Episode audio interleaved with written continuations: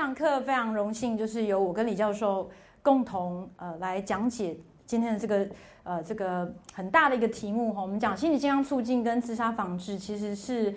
环环相扣的两个主题。那我们这堂课呢，就是希望透过我们课程的一些安排设计，能够让同学充分的了解到，诶，什么是这个自杀防治的一些危险因子。那有哪些心理健康促进的做法可以帮助我们免除一些精神疾病，或者做更好的一个压力管理？那我们可以来呃，让自己以及周遭的人呢更加的身心健康。大家对于自杀，我想一定是有某些程度的。呃，了解或者是说兴趣，或者是不管你是什么样的一个动机，想要坐在这，那同学可能或你可能知道或不知道这样的一个讯息哈。自杀这个议题呢，是全球瞩目的一个呃公共卫生议题。它最大的影响呢，我想大家可以了解说，因为它的致命性很高，尤其呃某些致命的方法，比如说媒体。呃，最常揭露一些烧炭的个案，或者是一些致命的方法，跳楼等等，好跳投河等等，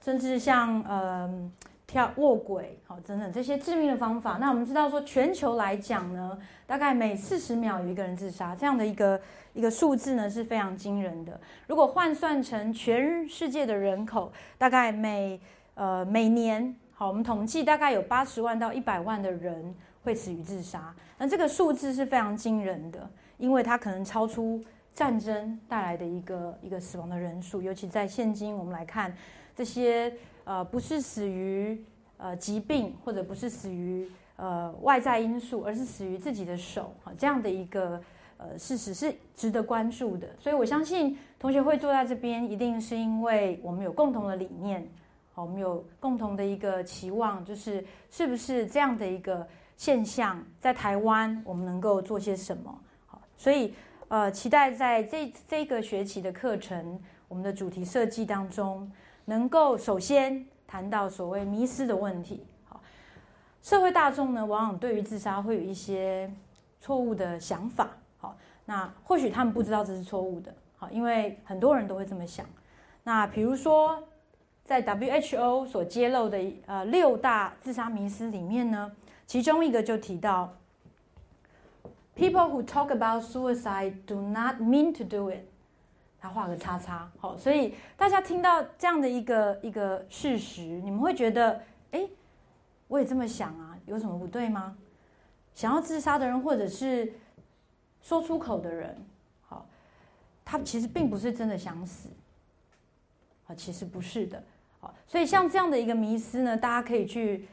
反思一下你自己怎么想，怎么看待这个问题？好，所以林林总总呢，我们大概整理了二十四个迷思，二十几个迷思。好，大概就是呃，收集了国内外的嗯几个迷思。那我们希望能够先透过学前评估的方式来了解一下同学你们基础的一些认知或者态度是什么。好，那这个就是在我们 Google Plus 线上的一个呃学前评估，这个在等一下会提到。好。那所以针对这些迷思，我们在这堂课首先会借由一个飘飘城的活动，好，这个飘飘城就是让大家能够来 role play，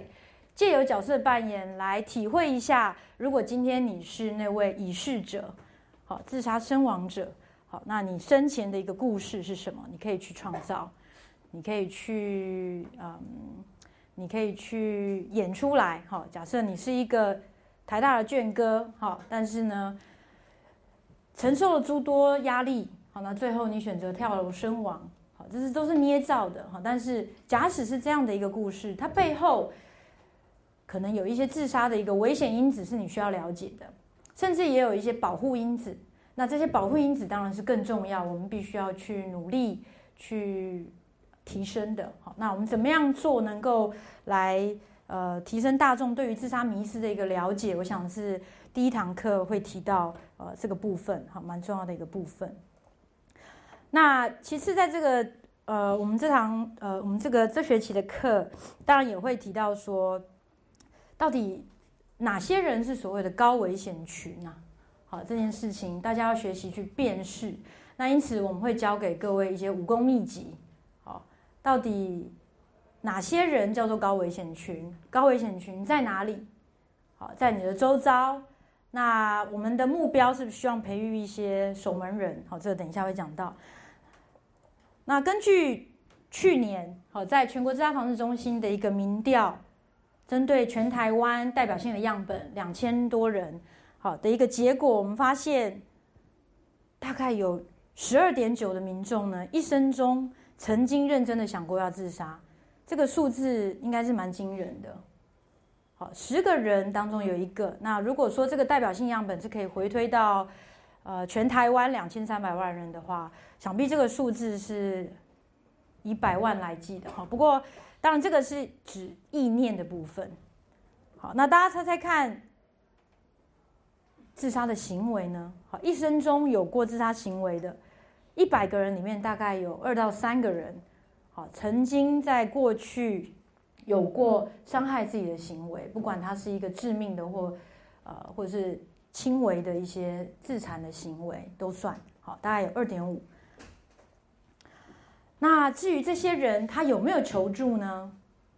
大家可以从这个数字发现说，其实求助的比例是挺高的，哈，有百分有大概二十点四，但是大概这个二十点四呢，大概就是。五分之一的一个比例，好，那这样的比例当然相对相对于高血压求医的比例来讲是低很多，好，当然我们就会去思考说，哎，这个自杀的意念跟高血压或者是其他的身体疾病来比，它的一个差异，好，当然显然是差很多，只是说我们可以了解，有了这个自杀意念，那民众求医的求助跟求医的比例其实还是偏少，尤其是什么？精神科。那我们在这堂这学期的这个呃某一堂课当中，我们会去教导大家精神科到底在做什么。那其实，在现今的嗯这个医学教育底下，其实或许医学系的同学学了七年，大概对精神科的了解也不是百分之百。所以呢，当然我们这个通识课程是希望能够传达给跨科系的同学，知道我们。台湾或者是呃所谓的呃国国际上所谓的这个精神医疗啊精神科的服务到底有哪些？那我们要怎么样善用这个精神科的服务来帮助有自杀想法或者是甚至有自残行为的人？好，所以我想这个观念是蛮重要的。好，同学对于一些呃基本的 knowledge 要掌握好，也就是对于一些精神疾病呃简单的。呃，服务好，在这堂课我们会让大家了解，好，尤其是在精神医疗这个部分，好。好，那呃，这个最后一个数据是指出有自杀想法而且有求助的这一群人，大家可以看到说，其实啊，这一群有自杀意念的人，一旦他求助了，他直接去讲说他想自杀的比例高不高？大家觉得？七十四 percent，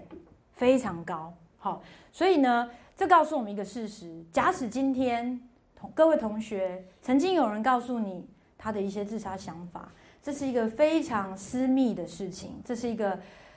他可能很信任你，他才说得出口的事情。好，当你成为一个他求助的对象，恭喜各位同学，他信任你。好，你是他一个求助的对象，但是同时的也告诉你。你是一个很重要的人，因为你是一个很重要的守门人。你有机会可以把这样的个案转介到合适的医疗，让他能够得到后续的帮助。但是，首先你就要有这样的观念，就是我要怎么问？一问二应三转介，这是守门人的口号。好，那我该怎么问？我该怎么帮助他？好，尤其当超过一半的人呢，他们会谈到自杀的问题。好比说，他会告诉你他为什么会想要呃吞药。好，那今天早上我们护理系的课，大学部的同学、大四的同学在讨论，呃，精神科的一个沟通技巧。那我们就，呃，同学就举了一个例子，他说他有一个同学呢，啊，二十岁，同年大四，好，那因为家里诸多的原因，让他觉得生活一团乱，让他觉得活下去没有意思，于是他吞了三十多颗的安眠药，然后被送到医院。好，那后来是。呃，有胃衰竭的现象，但是有呃后续是有稳定下来。不过，一个二十岁的女性，那会以这样的方式、以这样的手段来表达她活不下去，其实这背后是有她的一些痛苦的呃情绪或者是呃背后的故事，应该是我们呃值得去倾听跟关怀的。好，所以其实这个数字也告诉我们，当个案直接提出说他想要自杀，背后他的家庭问题、他的经济困难、他的感情。呃，受挫的经验等等等，好，这些都在在告诉我们，其实我们需要有更进一步专业的知识，好，这个专业知识不是非常专业，像医疗的一个专科知识，而是一个可以传达给各位嗯守门人们，好，就是一般的大众的一些知识，好，那所以同学们有了这些知识，你们才能够知道说，哎，我们要怎么来来做，来应呃来应对这些。呃，有需要帮助的人，好。那这边大家看到，这是 WHO 最新的一个呃，根据各国的一个统计数据所做出来的一个所谓年龄标准化的自杀率呃世界分布图。那大家如果看左下角啊，有一个这个自杀率的比例，大家可以看到它是以十万人口呃来作为基准点的一个一个统计。那颜色越深呢，就是自杀率越高的区域。大家可以发现，台湾，呃，虽然是看起来跟对岸一样的颜色，这个部分颜色是相近的。不过，呃，在数据，呃，精细的数据当中，这台湾目前是大概十万人口分之，呃，十三左右，哈，有自杀的一个，呃，自杀死亡率大概是十万分之十三左右。好，那，嗯。大家可以看到，自杀最高的区域呢，还是集中在，呃，像在欧洲某些国家，啊，俄罗斯，好这个部分，呃，哈萨克还有印度。那大家可以看到，亚洲地区最高的国家，大家猜猜看是哪一个国家？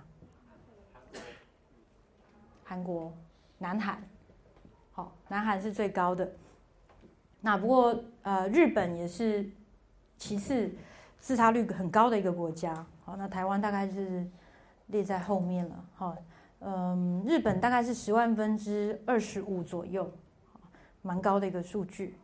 好，大大概呃是这样的一个分布，所以我们知道说自杀防治的的一个工作呢，其实台湾是投注非常多的心力在里面。那在民国九十四年。好，是由李明斌教授哈成立了全台湾的一个自杀防治中心。那大概这十十多年下来，大概十年的一个历史哈，呃，我们的自杀率大家可以看到，从民国九十五年有一波微幅的上升之后，慢慢慢慢就是一个很显著的下降。好，所以台湾在自杀防治的这个呃投注的心力其实是不少，那也看到了一些成果。但是呢，呃，自杀防治的工作呢是。呃，必须是永不停歇的，因为我们看到在呃，可能最近一年，好，台湾的一些不管媒体所揭露的一些事件，好，一些名人的自杀事件，或者是其他好有关嗯自杀的一些报道，我想这都告诉我们，还是有非常多努力的空间了，好。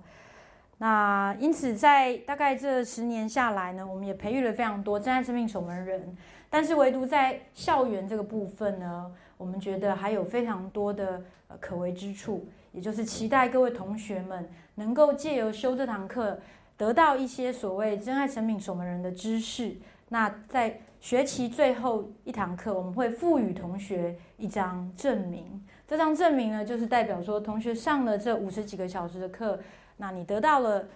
呃这个守门人的 knowledge skill。好，那你们也具备了一些正确的态度，那我们未来可以能够继续朝向自杀防治人人有责的一个理想来推进。好，那呃讲自杀防治，其实呃我们如果更细部的来分析，好，到底什么什么样的人会自杀？我们在前面几堂课就会跟各位同学介绍，呃，跟自杀相当有关系的一个压力管理的议题。好，那呃我会介绍压力三部曲。好，什么叫压力三部曲？什么样的一个 model 可以去解释这样的一个行为？这个大概在前面的课我们会提到，那也会让同学了解到自杀的历程是怎么一回事。哈，其实自杀不是偶然，而是它往往是一个长期的 process。换句话说，呃，它是事出必有因。好，往往压垮骆驼虽然有最后一根稻草，但是自杀的行为其实是一个非常呃，常常是一个像这样子一个。呃示意图所呈现出来的一个样貌，也就是一个人可能在他童年好有一些受虐的经验，不管是言语暴力或者是呃身体的虐待等等，好这些都是有可能呃对他的成年时期有一些负面的影响。那当然也有一些重大的生活事件的影响，好那嗯还有像是呃一些压力事件，好重大的打击等等，好。那自杀不是单一因素可以解释的，所以在人生的历程当中，很可能遇到一些呃重大的压力、重大的事件，会导致呃一个人有反复的自伤经验。那最后可能一个人会恢复，但是也有可能就因为最后压垮骆驼的最后一根稻草而致命。好，所以大概大家有一个了解，就是说一个自杀个案背后呢，其实它有它的故事在。那我们要去了解，说他这个行为可能不一定是以死为目的，因为有些人伤害自己，他是为了缓解痛苦的情绪，他是为了报复，他是为了很多很多其他的原因，他不一定是为了死亡为目的。好，所以我想这个除了了解说这个呃背后的一个原因之外，我们可以去倾听，去了解好这个个案他的这个呃他的选择的方法，因为像。目前国内外的研究会去了解说，呃，每种不同的方式背后其实有它不同的意义。比如说，在英国最有名的研究在牛津大学，好，他们呃所做的研究指出，呃，服毒就是呃药物使用过量、服毒自伤，呃的行为跟割腕这两者之间，好，就会有它的一些不同的差异性存在。那这个在这堂课我们就会去讲到比较细节的一个描述，好，那大家看到呢，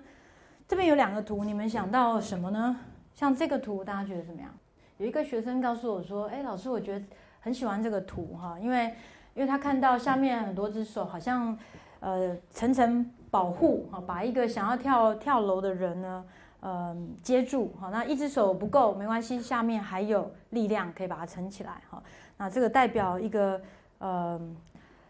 防治自杀呢，其实是不只是一个人的力量，我想是要透过大家的努力，好来来做这样的一个事情。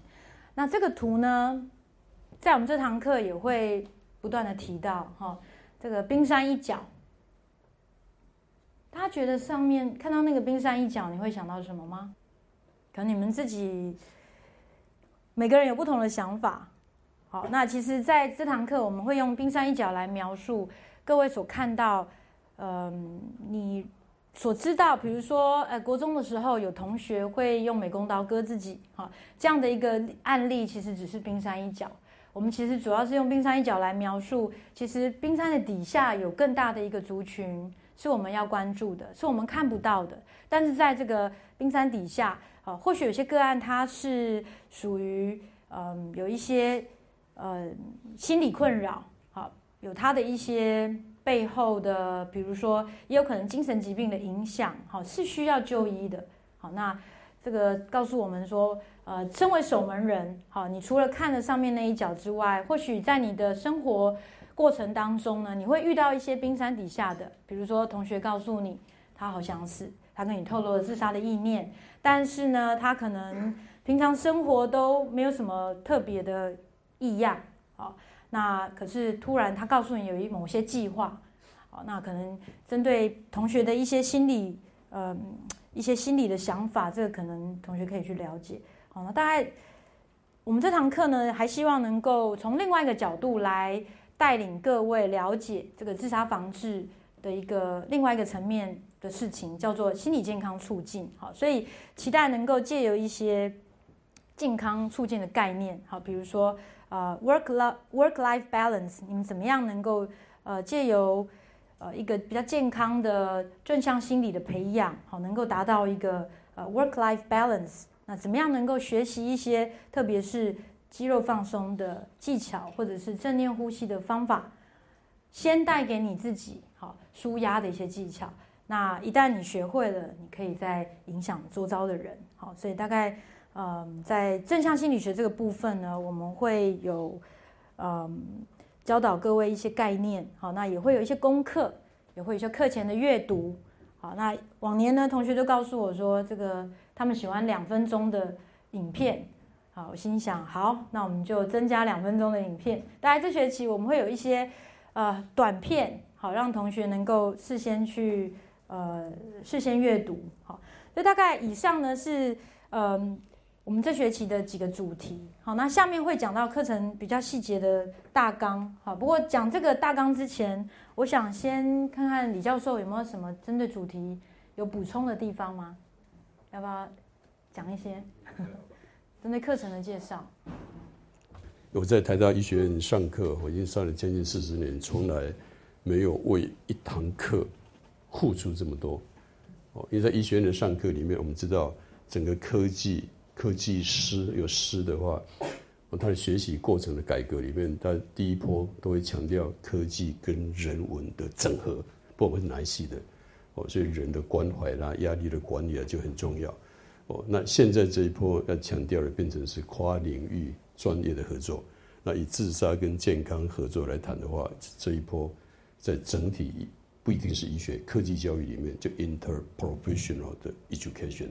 所以我想我很珍惜，而且蛮在意在乎这个课程，就是这个通识课程集合不同的专业领域，你们未来都是往很多不同的专业领域去。那就在学生时代就这个机会共同聚在一起来强调 interprofessional education 的概念的话，未来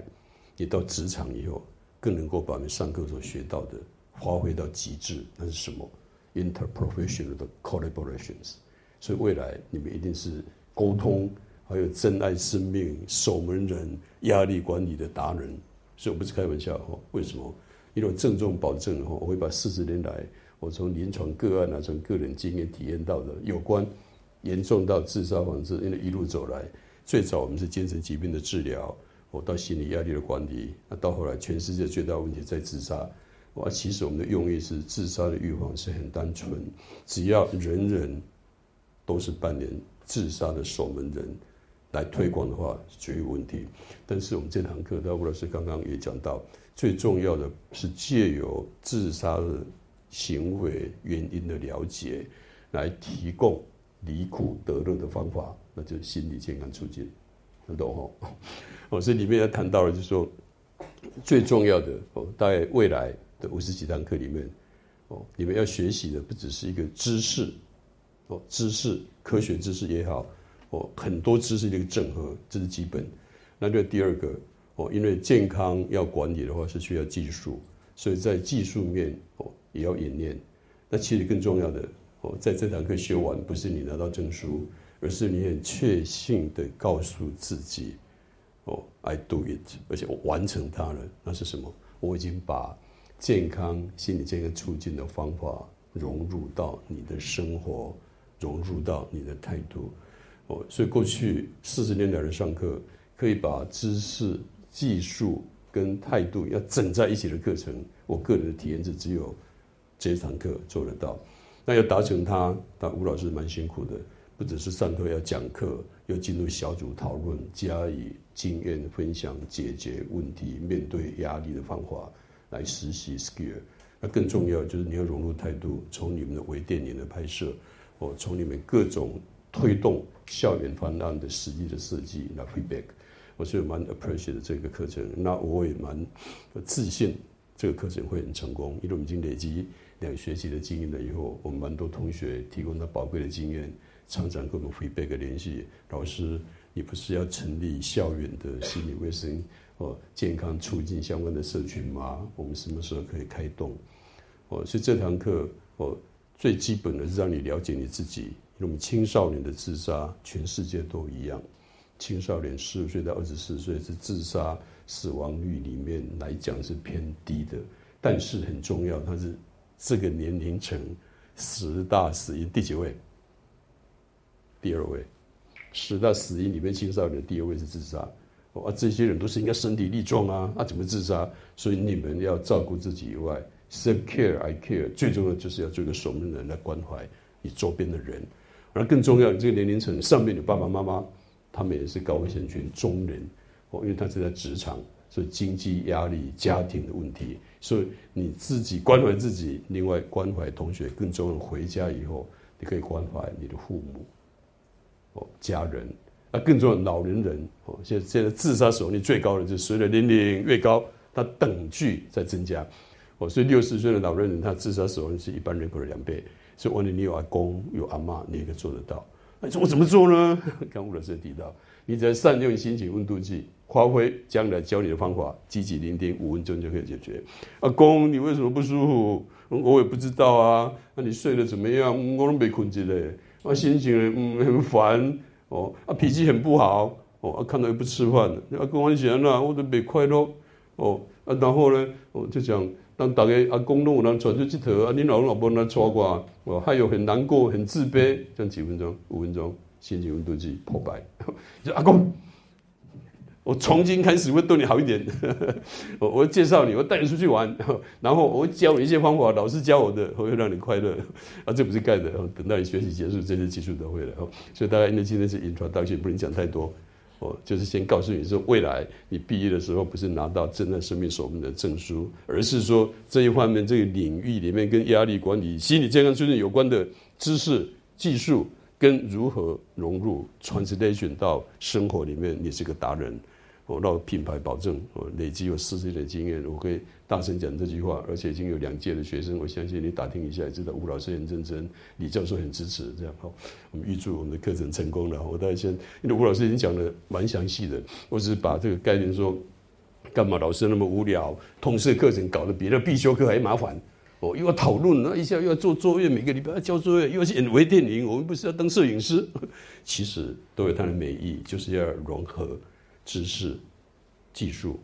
态度，在你的生活里面去演练，你这样的话才拿到那个证书才有用，就不会挂在墙上，哦，你把它撕掉了，弄破都没关系，它已经 inception 在你的大脑里面跟生活，哦，所以谢谢吴老师给我这个机会。那我们两个结合，哦，也是在落实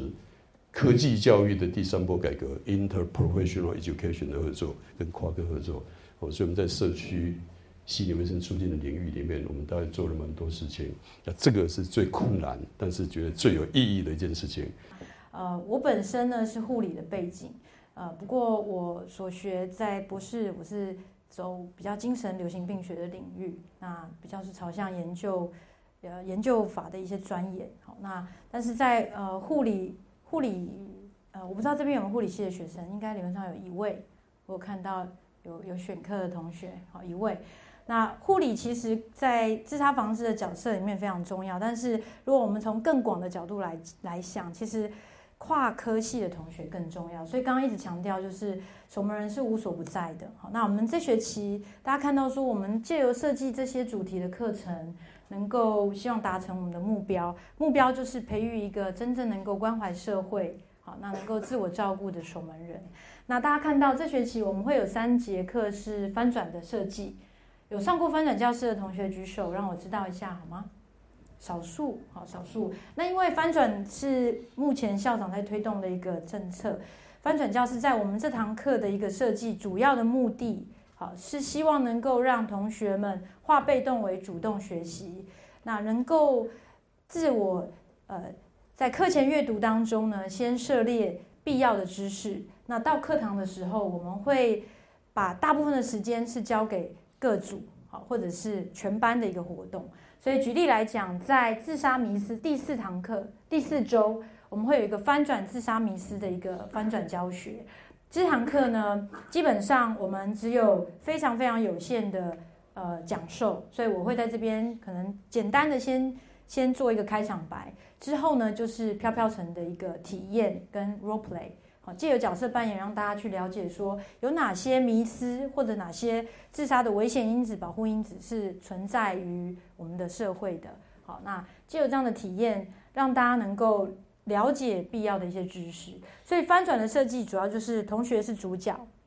老师是配角。好，那所以呃，我会跟李教授还有两位助教们辅助大家能够了解啊当天的一个一个课程的内容。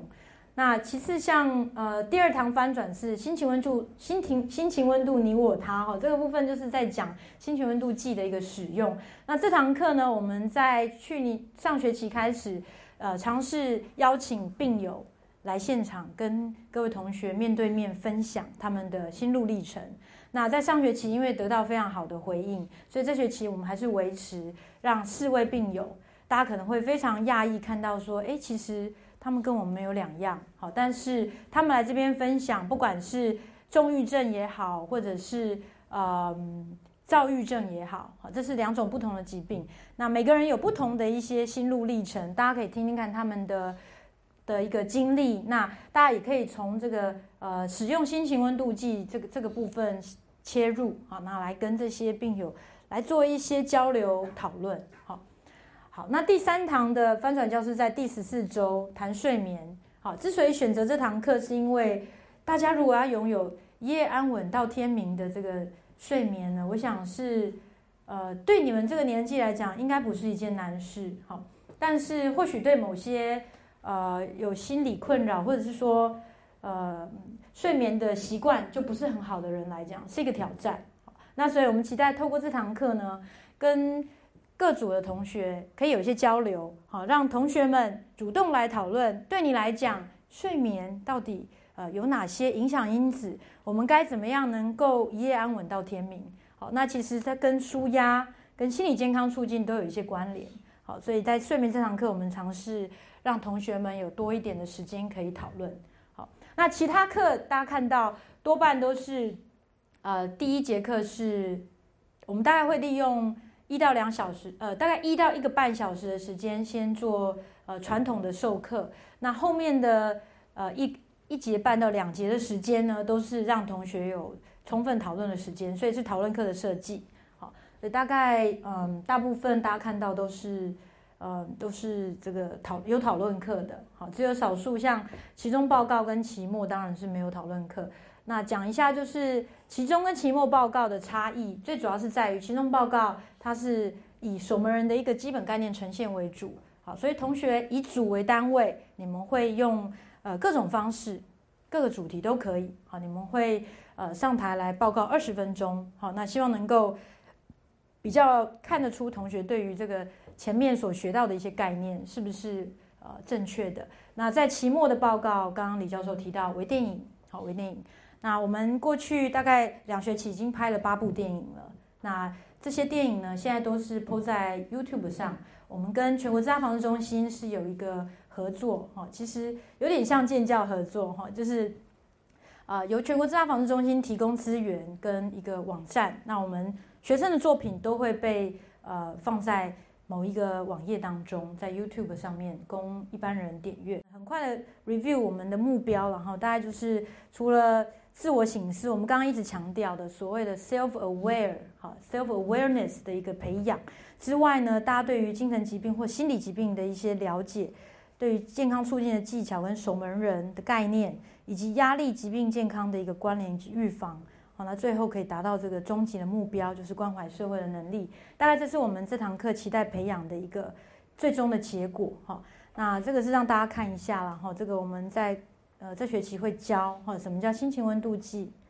那它有两个版本，哈，一个是 Yes and No Screening 的版本，就是做筛检版。那另外一个就是前面这个零到四分的版本，好，大家有不同的目的，好。那大家这学期也会针对大家，呃，这个大家呃刚刚有看到哈，就是冰山底下的一些高风险群，到底哪些是叫做高风险群？我们会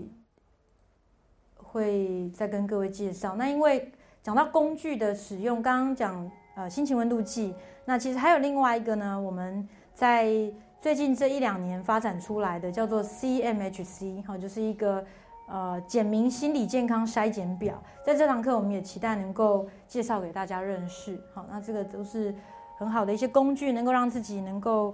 呃了解哪些跟心理健康有关的一些因子，好，可以做一些检视。那最后终极的目标，当然就是如同我们这堂课前面一直所强调的，就是如何。实践这个守门人的一个精神，啊，真正实践所谓